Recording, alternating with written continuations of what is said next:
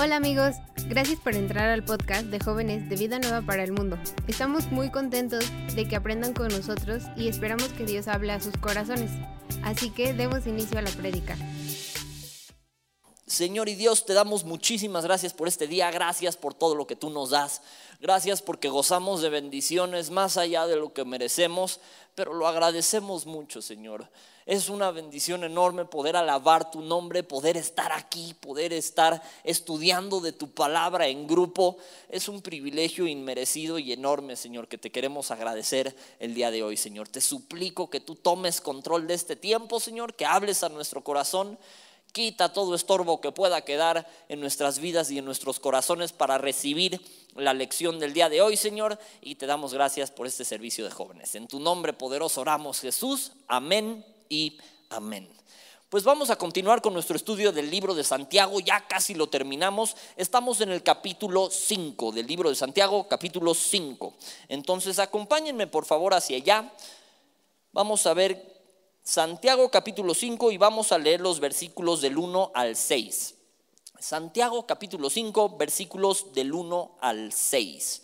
Échenme una señal, ya saben, cuando estén ahí, para que lo leamos juntos. Este va a ser nuestro texto base, entonces si tienen un separador, una tarjetita, un papelito, aunque sea su Kleenex con Mox, pónganselo ahí para que puedan separar eh, este texto que va a ser nuestro texto base. ¿Ya lo tienen? Santiago capítulo 5. Bien ahí.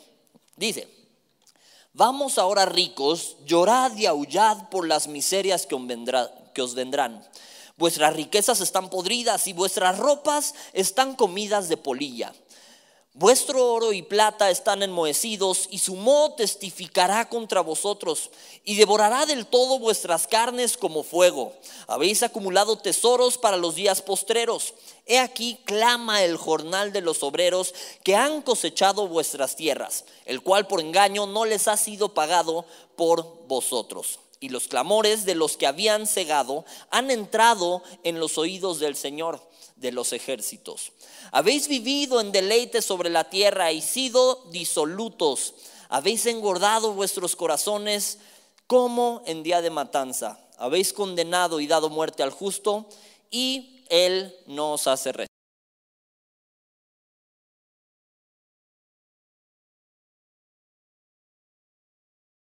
Pues no, así el oro y la plata, que tú digas cuántos lingotes traigo ahorita acumulados, pues no.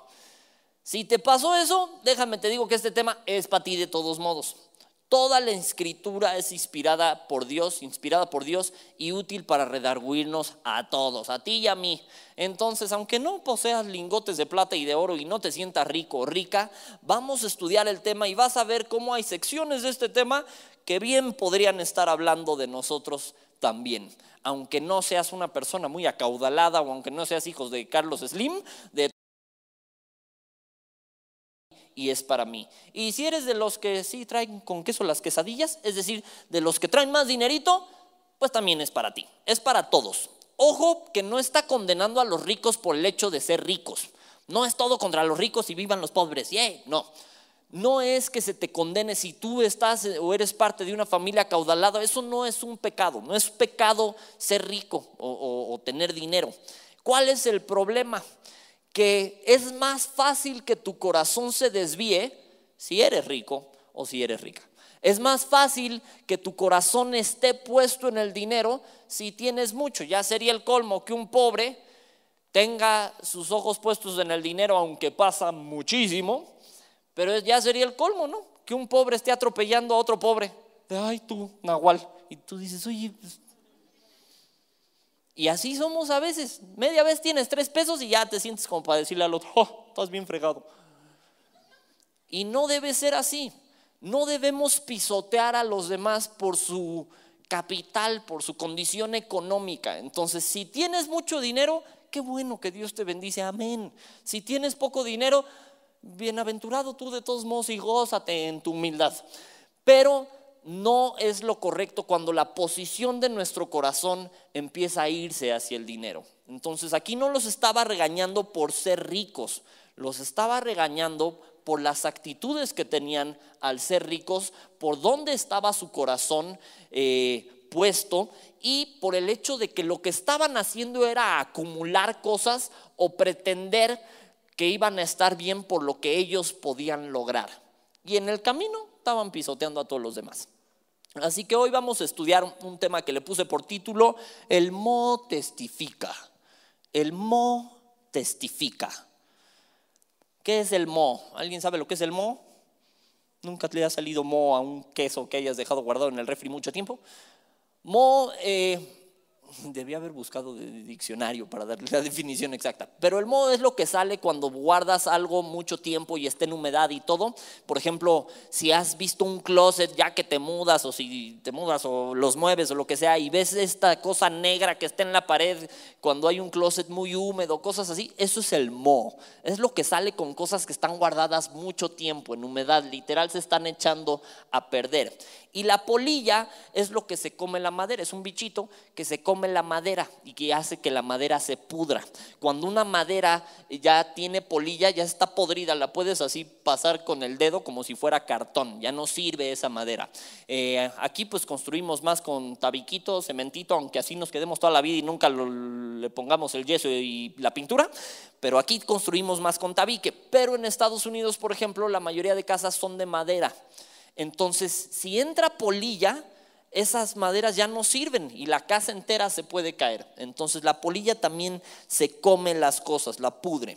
Entonces vamos a leer y ir desmenuzando otra vez el texto, pero el día de hoy vamos a aprender cuatro puntos que tienen que ver con esta situación del dinero y con cómo lo estamos usando. ¿Ok? Cuatro puntos que tienen que ver con esto. Entonces vamos a empezar. Dice, vamos ahora ricos, llorad y aullad por las miserias que os vendrán. ¿Por el hecho de ser ricos? No. Vamos a ver por qué. Vuestras riquezas están podridas y vuestras ropas están comidas de polilla. El primer punto del día de hoy es, sin importar cuánto tengas, no vas a poder comprar tu salvación. Sin importar cuánto tengas, no podrás comprar tu salvación. ¿Por qué? Aquí el texto nos dice más adelante que lo hacían, pero sin saber que en el día postrero esas cosas no les iban a servir de nada. Estaban acumulando para el día postrero. Creían que iban a tener lo suficiente, sin embargo vemos que sus riquezas estaban podridas. Eso en lo que ellos estaban depositando su valor ya no valía para nada. Me gusta ver estos este, canales de construcción de, casas y cosas así. Y veo un canal de un cuate que compró una mansión hasta arriba de una colina. Hermosa la mansión. Y la compró baratísima porque la dejaron a medio construir. Y dijo, pues la compró así, la termino de reconstruir, o, la termino de construir, y ya la armé, estaba baratísima, porque tenía fachada de piedra y se veía fenomenal. Pero pues, se les ocurrió quitar una piedra para ver cómo estaba la madera, ¿no? Estaba todo podrido, todo. Entonces tuvo que volverla a hacer de cero y se acabó gastando el triple el pobre, ¿no? Pero estaba podrida la madera, ya no servía de nada. Eso que alguna vez fue una mansión donde alguien quizá pudo haber dicho, yo tengo una mansión, papá. Ya no servía de nada. Y si él hubiera comprado esto y dicho, no, pues pobres de todos los demás que viven en sus catres, yo tengo una mansión. Esa mansión ya no tenía valor perdió su valor, estaba podrido. Entonces le estaba diciendo a los ricos, esto que estás acumulando y todo, de nada te sirve, de todos modos se va a podrir. Y vuestras ropas comidas por polilla. La polilla, te digo, son insectos que, que se comen las cosas, que las echan a perder. Comida por polilla. Vuestro oro y plata están enmohecidos con esto de abandonados. Y su moho testificará contra vosotros y devorará del todo vuestras carnes como fuego. Hay nada más la advertencia. Pero bueno, vamos a empezar con que sin importar cuánto tengas, no podrás comprar tu salvación. ¿Por qué? Porque hay gente que te decía, el problema no es que sea rico o que no sea rico, hay gente que deposita su confianza en el dinero. Y ahí está el problema. ¿Qué decía Job? ¿Sabes que desnudo salí del vientre de mi madre? Pues desnudo volveré allá. O te vas a llevar tu ropita y tu bolsita a Cartier. O te vas a llevar tus maletas Gucci. O tus zapatitos Nike. ¿Crees que te vas a ir con eso al cielo? Ay, es que acumulé 300 mil gorras. Pues chida tu onda y si te las pones, que Dios te bendiga.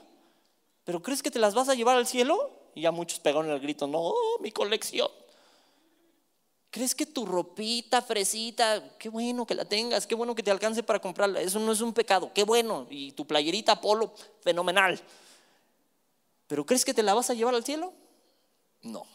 ¿Dónde se empieza a volver un problema? Cuando ponemos nuestra intención, ponemos nuestro corazón en las cosas que tenemos, creyendo que eso nos garantiza el futuro, sin saber que el que provee de vida a ti y a mí es Dios, el que la sustenta.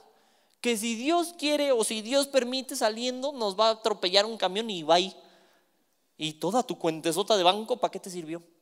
Todo el afán depositado en, llevo ahorrando desde que tengo tres años. Ojo que tampoco te estoy diciendo, no ahorres, gástalo todo, te puedes morir. No. Ahorra, claro que sí. Pero el problema es la cuestión del corazón de estar acaparando más de lo que siquiera puedes usar o usas, y voy a dar ejemplos, pero sobre todo con una condición del corazón que está puesta en el dinero.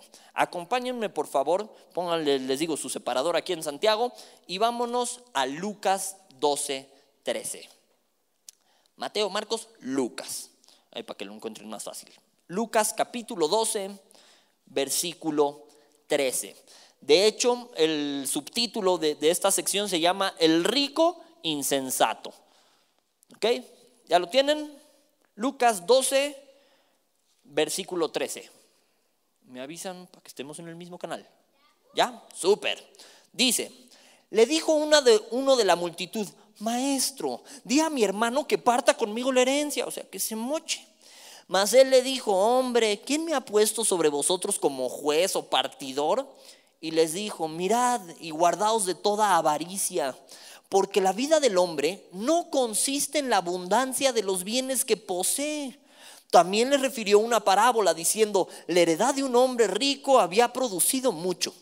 Y él pensaba dentro de sí diciendo, ¿qué haré? Porque no tengo dónde guardar mis frutos. Y dijo, esto haré, derribaré mis graneros y los edificaré mayores. Y ahí guardaré todos mis frutos y mis bienes. Y diré a mi alma, alma, muchos bienes tienes guardados para muchos años.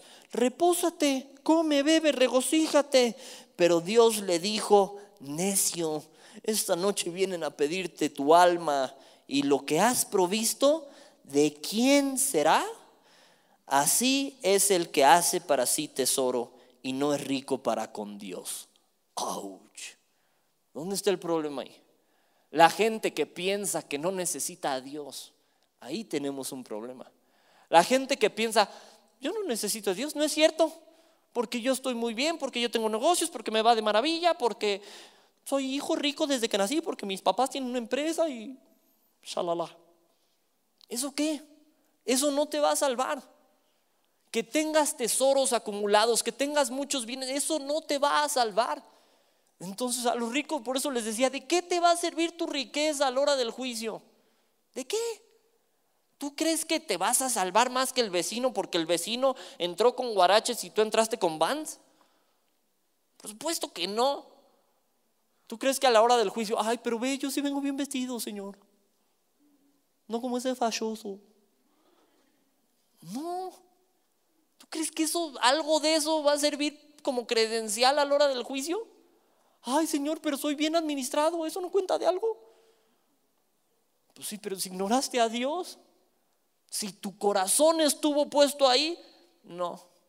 Porque la salvación no es por obras y tampoco se puede comprar. Tampoco es por bienes materiales. He oído historias de gente que quiere llegar a comprar su salvación. Neta, es genuino. Gente que llega con los pastores, pastor. Pues mire, yo no vengo a la iglesia, no me disipulo, no nada, pero pues, pues yo soy alguien que tiene temor de Dios. Entonces usted dígame cuánto me cuesta mi salvación. Y los pastores así, si tan solo si te la pudiera vender, estaría fenomenal, ¿no? Compramos el edificio por fin. Pero no, la salvación no se vende, es un don de Dios, es un regalo para ti y para mí. No se puede adquirir por vía monetaria. Se adquiere cuando te arrepientes, cuando pones tu mirada en el Señor Y cuando recibes a Jesús en tu corazón y empiezas a imitar a Jesús, el que quiera seguir a Jesús, ¿qué dice? Cómprese una casa maravillosa, invítelo ahí a morar porque es una casa bonita. No, deja todo, toma tu cruz y síguelo. Tampoco te estoy diciendo así que ve y regálale todo tu dinero al primer pobre que veas y sigue a Jesús. Tampoco. Se entiende que estamos en una sociedad donde se necesita, oye, si voy al Oxxo no le voy a decir, soy un hombre de fe, así que necesito que me des tres donas y dos boings. Cárgalo a mi cuenta espiritual. Pues no, al vato le tengo que pagar, ¿no? Si llego a la gasolinería no le digo, llénemelo de oraciones de los santos. Tope, por favor. Pues no, le tengo que pagar. Pero, ¿dónde está mi corazón? Primero asegura tu alma y ya luego empezamos a ver la cuestión material. El problema no es el dinero en sí, sino que eso era lo que ocupaba su corazón al grado de procurar más eso que reflejar a Cristo. Y el problema de tener exceso de cosas que acaparamos y que no usamos es, como dice el título y como dice más bien el versículo, que su mo testificará contra nosotros. Entonces, punto número dos. Su M-O-H-O, Mo, testificará contra nosotros. ¿Qué es eso? Aquí, aquí es donde nos vamos a empezar a incomodar. Porque somos buenos como mexicanos en pobretearnos a nosotros mismos. De, ay, ir, un fresa. Porque ven un Lamborghini o algo así, ¿no?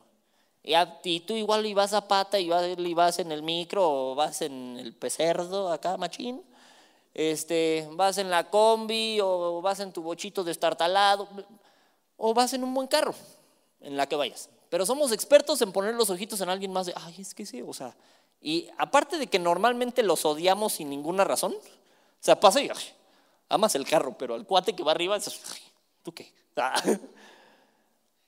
¿Por qué? Porque pues, somos expertos en pobretearnos, en, ay, pues ese tiene, pero de seguro es un tranza o de seguro es político corrupto, de volada empezamos a tirar, ¿no? Pero ahorita quiero que analices realmente dónde estás. La Biblia nos habla sobre tener un concepto adecuado de nosotros mismos, no más alto de lo que lo debemos tener, tampoco más bajo. ¿Por qué? Porque todos ustedes hoy vienen vestiditos, gracias a Dios. Todos ustedes, la mayoría, tienen más de un par de pantalones.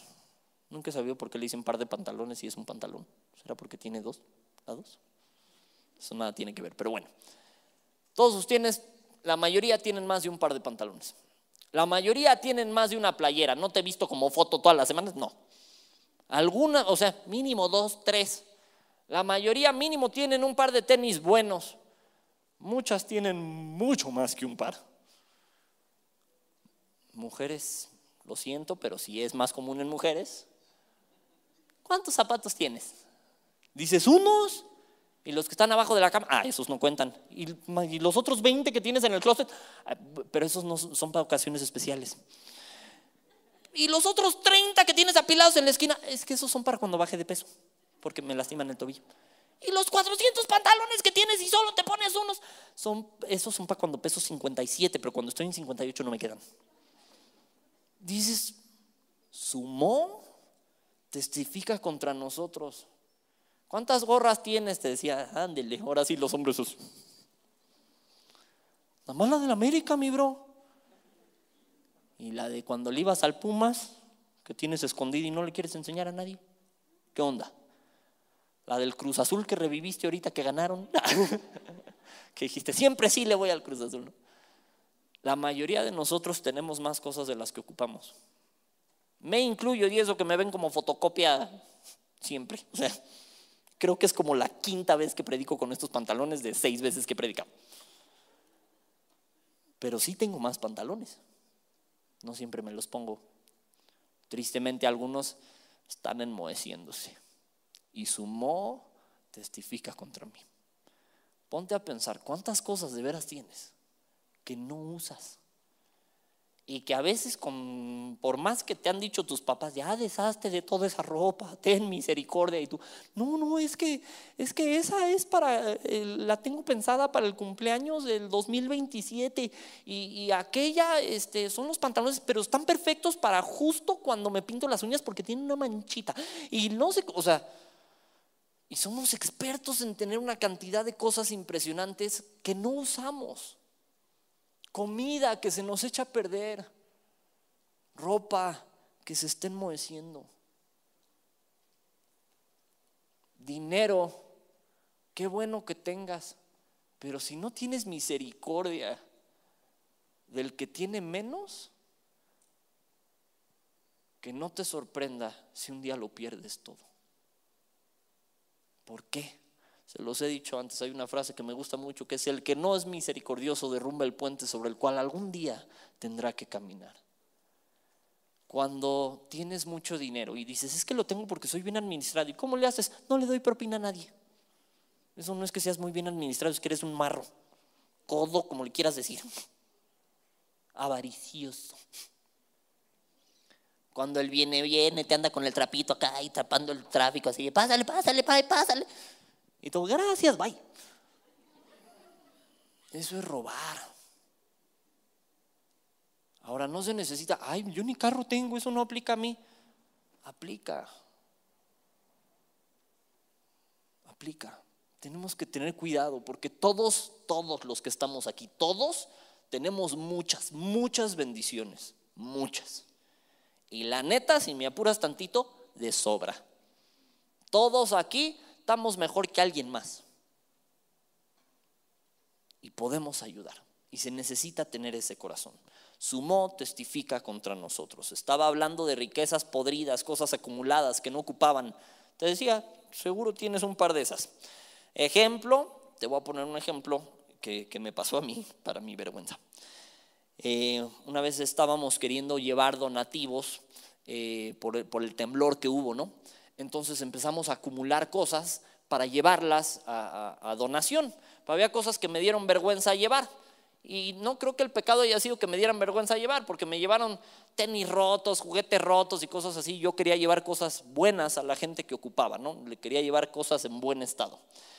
Pero nos quedaron medio cuarto lleno de lo que yo con todo respeto consideraba basura, absoluta basura. Y le dije a mi esposita, oye, en buena onda eso ya es basura, hay que tirarlo. me dijo, no, es que lo voy a llevar al mercado a vender. La neta me reí. Y así, mi amor, o sea, está bien que, que, pues que queramos sacar recursos para ayudar a la gente, ¿no? Pero, pero eso es basura. Me dijo, no, me lo voy a llevar al mercadito, que no sé qué. El mercado nos cobraba barato, nos cobraba como 30 pesos poner el puesto, pero me iba a gastar como 200 de gasolina. La verdad, yo dije, no voy a recuperar ni lo de la gas, pero vamos. Fuimos, vendimos como tres mil varos en lo que yo consideraba basura. De remate, de llévele lo que me dé, le doy 10 varos, chido. Y con eso juntamos para muchas causas más, para poder comprar cosas para otra gente y todo. Algo que yo consideraba basura. ¿Cuántas cosas que tú consideras basura todavía son un tesoro para alguien más y tú las tienes arrumbadas. No te estoy diciendo así que regala lo peorcito que tengas, no. Pero si tienes un par de zapatitos que por el amor de Dios tiene tres años que no te pones, pues como que a alguien más le pueden funcionar, ¿no? Si tienes 300 playeras y te pones cinco, ten misericordia, llévale una a los cuates que las tienen todas rotas. No se necesita mucho para encontrar a alguien, ¿eh? Vives en México. En el primer alto que te pares va a haber alguien con una playera rota. Dásela. Te la va a recibir hasta si es de la América. Y eso es, eso es decir algo. Si le vas a la América, vamos a orar por ti, no te preocupes. que me oigan los pastores, un buen le van a la América. Eh, tienes bendiciones que le pueden ayudar a alguien más. ¿Ok? Vemos en Santiago 5.3 claramente, vuestro oro y plata están enmohecidos. Su moho testificará contra vosotros y devorará del todo vuestras carnes como fuego. Habéis acumulado tesoros, tesoros para los días postreros. Días postreros a los que, quién sabe si estos iban a llegar, ¿no? Es una necedad el acaparar comida, el acaparar ropa, el acaparar papel de baño, es una necedad. Si lo voy a mencionar, no se van a ir limpios. Empieza la pandemia. La pandemia ni siquiera era con, con tos con mocos, era tos seca. No era una pandemia de diarrea. Y todo el mundo fue y acaparó papel. ¿Notaste eso?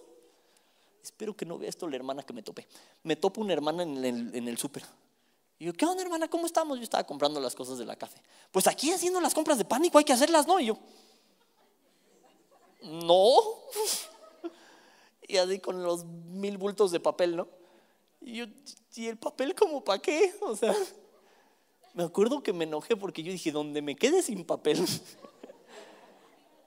o tengo una emergencia de veras de papel y no haya por esos acumuladores de papel a lo ridículo, me voy a enojar. Dije, voy a ir a tocarle a su casa así de, hermana, vengo a usar su baño porque usted se acabó el papel, ¿no? Es acaparar, es no tener conciencia. Me acuerdo un buen de gente que se enojaba porque llegaban y querían comprar absolutamente todos los desinfectantes que había. Y me acuerdo que no te dejaba la tienda, te decía, no, es que máximo son tres por familia. Uno te duraba un mes, o sea, no, pero ¿por qué? Yo tengo libertad para comprar. Pues porque estás dejando sin desinfectante a todos los demás pero, no es mi culpa, yo puedo. Es esa condición del corazón de yo puedo y que se fríen todos los demás. De yo tengo y ahí ráscate con tus uñas. ¿Qué vas a hacer en la pandemia? Suerte contigo, yo tengo mi ahorradito. O sea, e, es no tener el corazón de ayudar a los demás. ¿Sí me estoy dando a entender? Amén. Entonces, ropa que tenemos echándose a perder, esperando a que bajes de peso, ten misericordia, no hagas que su modo testifique contra ti y regálala. ¿Ok? pero está bonita, ya sé. Pero si la dejas ahí encerrada, ya no va a estar bonita. La próxima que la saques va a tener 300 telarañas ahí metidas y mo toda negra y va a apestar horrible. Y ya no va a estar bonita. Y nada más perdió su valor a los sope. Amén. Amén. Y, yo, y vuélveme a decir que está bonita. Ok, punto número tres es de broma. Pero sí es en serio. Punto número tres. Lo que no pagas, clama a Dios en tu contra. Andy, sí. Dices, pues no es así como que tenga 30 obreros. Ahorita vamos a ver. Lo que no pagas, clama a Dios en tu contra. Vamos a seguir leyendo el versículo 4. Dice, he aquí, clama el jornal de los obreros. ¿Qué es el jornal? El sueldo a los obreros se acostumbraba a pagarles al final de su jornada. Entonces un jornalero trabajaba las ocho horas y su jornal es su paga. Entonces trabajaban o las horas que fuera, sembraban y todo, terminando el jornal se le pagaba a los jornaleros. Si no le pagas, el hecho de que no le pagues como es una injusticia, testifica también contra ti. Entonces clama el jornal. He aquí, clama el jornal de los obreros que han cosechado vuestras tierras.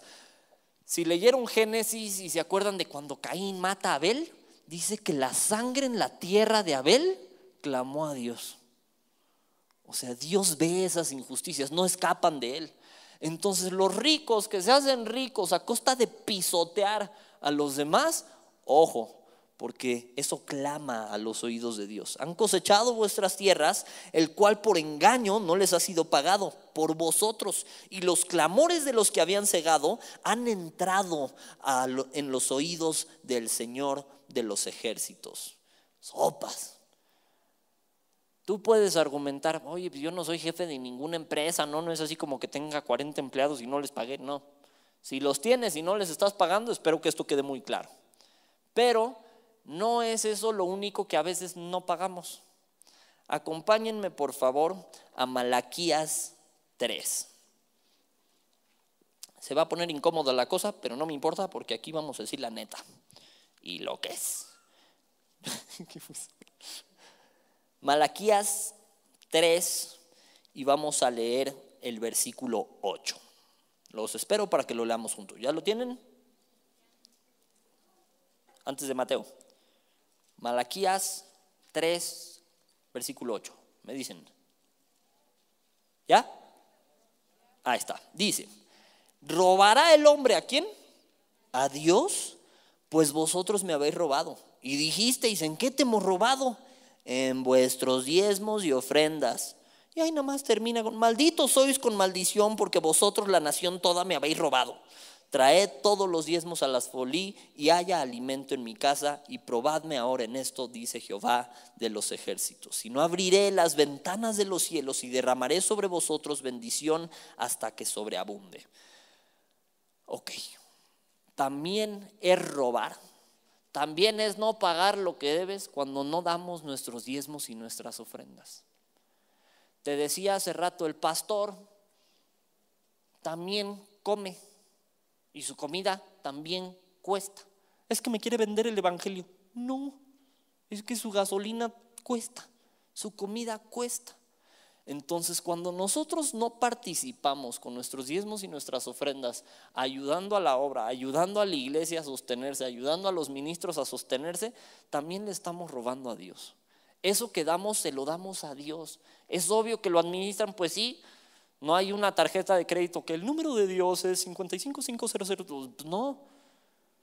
¿Qué haces tú? ¿Sabes qué? En la, iglesia en la que participas, en la iglesia en la que estás, vas y das tus diezmos y tus ofrendas. ¿Dónde se dan? Se dan donde te alimentas. Si estás de visita en esta iglesia, pues qué bueno que estés de visita, pero el diezmo lo das en la iglesia a la que vayas normalmente. Porque ahí es donde se dan los diezmos y las ofrendas. Si vida nueva es a donde asistes, ahí es donde se dan. Si vas a otra iglesia, si vas a Semilla y vienes de visita hoy, qué bueno que estés de visita, pero da tus diezmos en la iglesia a la que vas, ¿no? Eh, eso, eso se debe de entender. Pero todos tenemos que dar de lo mucho que tenemos una parte a Dios. ¿Cuánto? Como Dios ponga en tu corazón, cada uno dé, no por tristeza ni por necesidad, porque Dios ama al de adora alegre y cada uno dé conforme propuso en su corazón. Entonces, esta, la cantidad yo no te la puedo decir, le decimos diezmo porque tenemos el ejemplo en el Antiguo Testamento. En el Nuevo Testamento nada más decía que traían todo y lo ponían a los pies de los apóstoles. Tampoco te estoy diciendo, ve y vende tu casa y dale las escrituras al pastor. No, como Dios ponga en tu corazón. No como un hombre te digan eso de que pastores que le aplican de, y Dios me está mostrando que tú quieres dar dos mil pesos. No, o sea, es como cada quien proponga en su corazón, ¿no? De veras lo he visto. Y lo peor es que una vez fue lo que usaron para pagarnos en una gira. Se sintió mal. Entonces, que no pagues, clama a Dios en tu contra. Cuando retienes el sueldo de alguien, es ofensivo para Dios. Tal vez no te pasa eso de retener lo que le corresponde este, a un obrero, pero ¿qué hay de cuando retenemos lo que lo que le corresponde a Dios? También es un error. Dinero del que te hiciste por medio de engaños, tranzas, fraude o robo, es dinero que juega en tu contra. Si dices, ay, tengo un reloj bien bonito que le robé a mi tío allá en el 2014. O sea, e, eso es un reloj, eso es un anatema para ti. Devuélvelo, pide perdón. Dinero del que te haces por medio de tranzas es dinero que juega contra ti. Estos hombres, estos ricos, se hacían de dinero, imagínate, robando el jornal, robando el sueldo de los que menos tenían. Ellos bien acaudalados y todo, robando el sueldo de los que menos tenían. Cualquier parecido con la realidad es mera coincidencia. ¿Cuántas veces no hemos dicho los mexicanos? Es que los ricos le roban a los pobres y muchas veces sí. La verdad es que muchas veces sí. Pero eso clama a Dios. Dios ve esas injusticias. Amén. Entonces, punto número uno, recapitulando, sin importar cuánto tengas, no vas a poder comprar tu salvación. No podrás comprar tu salvación. Punto número dos, su el mo de las cosas que tienes acumuladas y que no usas, testifica contra nosotros. Punto número tres, lo que no pagas, clama a Dios en tu contra. Y agrégale entre paréntesis también lo que te transas. Clama a Dios en tu contra. ¿Ok? Si hiciste una tranza para tener más lana, eso clama a Dios en tu contra. Y punto número cuatro y último una actitud torcida en el corazón, si no se corrige, se pervierte más. Va otra vez. Una actitud torcida en el corazón, si no se corrige, se pervierte más. Pecado genera pecado. Los ricos que estamos viendo en este ejemplo empezaron queriendo acumular cosas. En su afán de querer acumular cosas empezaron a pisotear a los demás, a robarse los diezmos, eh, no los diezmos, a robarse eh, el jornal de sus obreros. Pero vamos a ver lo que dice más adelante. Vamos a regresar otra vez a Santiago. Santiago capítulo 5, donde habíamos puesto nuestro super separador. Y dice eh, Santiago capítulo 5, versículo 5. Habéis vivido en deleite sobre la tierra y sido disolutos, habéis engordado vuestros corazones como en día de matanza. Esto se refiere a que cada que iban a sacrificar o a matar para comerse un becerrito, un pavo, un lo que gustes, pues lo engordaban. ¿Para? Pues para que alcanzara para más, ¿no? Entonces al que se iban a descabechar, a ese engordaban. Habéis vivido en deleite sobre la tierra y sido disolutos. Habéis engordado vuestros corazones como en día de matanza. Habéis condenado y dado muerte al justo y él no os hace resistencia. Cuando dice dado muerte no habla de una muerte literal, pero hay un pasaje que dice que el que retiene las cosas de alguien más es como si lo mataras. El que retiene el sustento de alguien es como si lo mataras. Entonces, estaban en cierta medida haciendo esto, le estaban robando al que no tenía ni para comer. Y estaban condenando a la gente, condenando en el sentido de que llevaban a la gente a tribunales y usaban los tribunales. Y como ellos eran los acautalados, los acomodados, los ricos, de esa manera atropellaban a los pobres. Era de, no, no me crees. Vamos a poner un ejemplo. Esta tierra es mía. No, pero ¿cómo crees? Esa tierra es mía. Bueno, tu palabra contra la mía, vámonos a, vámonos a la corte. ¿Y quién iba a ganar en la corte?